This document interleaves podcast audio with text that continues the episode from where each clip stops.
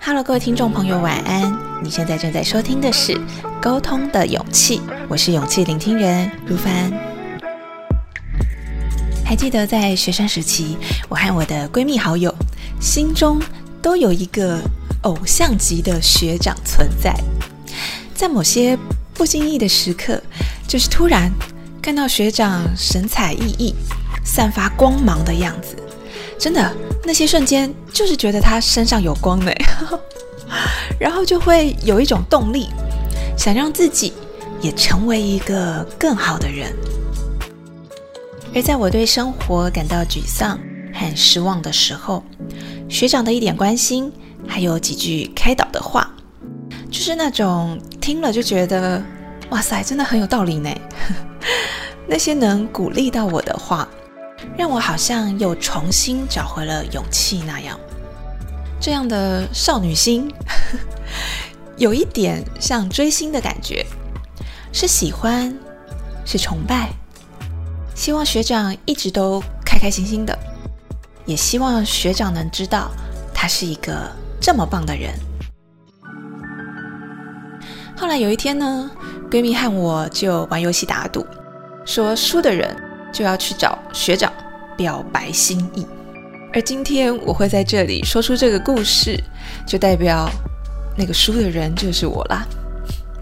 哇，那个时候心里真的好紧张哦，那种紧张是蛮矛盾的，因为心里呢，其实其实也很想让学长知道他是一个很棒的人，很想好好的谢谢他，在我需要力量的时候，让我产生了勇气，但又会觉得有点怕怕的，倒不是怕被拒绝，而是怕场面会很僵啊。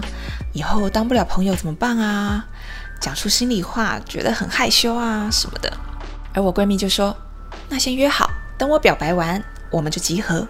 看我是要喝酒啊，去唱 KTV 啊，大哭啊什么的，他们都会陪我。”那个时候，我就突然觉得好像没那么害怕了。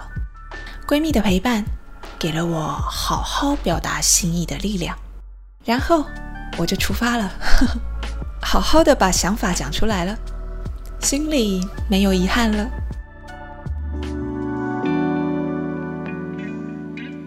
和学长告别之后，我在走回家的路上都觉得有一点懵，心脏跳动的速度还是很快很快，心里想的是：哦天哪，表白心意真是一件恐怖的事情，吓死宝宝了。但同时也觉得自己好棒棒，明明很害怕。可是我突破这个挑战了，揪着的心虽然有点痛痛的，很难受，但我也感受到了一股力量。我变了，我不再是以前那个胆小的我了，我变得更勇敢了。回到家门前，我的好闺蜜早就在等着我啦。我们给彼此一个好大好大的拥抱，然后。然后我就哭哭了。奇妙的是，我感觉这些眼泪好像不是只有沮丧和失落的心情，这些眼泪似乎也在庆祝着我的勇敢。这样有着一点软弱，但也带着一点点刚强的眼泪，我把它定义为成长的眼泪。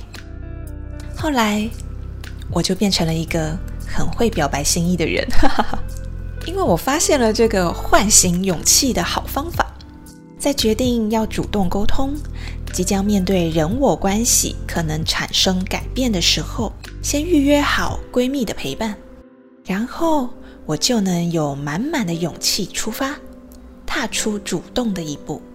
而这个方法对我来说，无论是暗恋表白啦、摊牌终止暧昧啊、谈分手啊。直面家庭冲突，尝试破冰亲子关系，甚至是在职场争取机会，似乎都能用，而且也很实用。于是，我想把预约陪伴这件事情列为沟通心法的第二步，和大家分享。沟通心法二：预约情绪出口，害怕沟通带来改变，害怕沟通的结果不如预期，也害怕不知道如何承受沟通后的负面情绪。花花手机通讯录吧，为自己预先安排好一份温暖。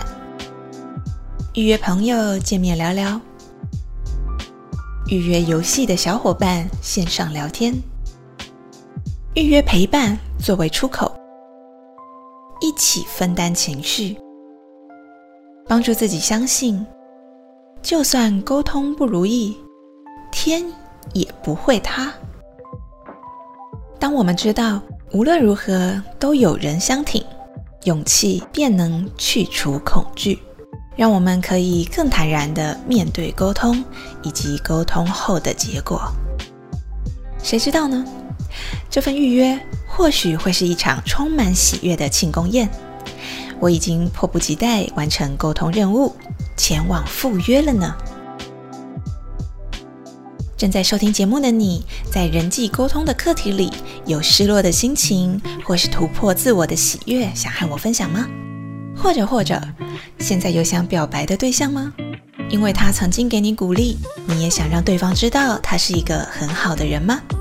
无论是哪一种人我课题沟通的心情，都欢迎大家留言，或是在节目说明里的投稿区匿名投稿，和我分享你的故事。我是勇气聆听人如凡，每个星期天晚上的十一点钟，分享一小段沟通的勇气，为大家打气打气。欢迎订阅追踪这一份勇气，让我在空中陪伴你。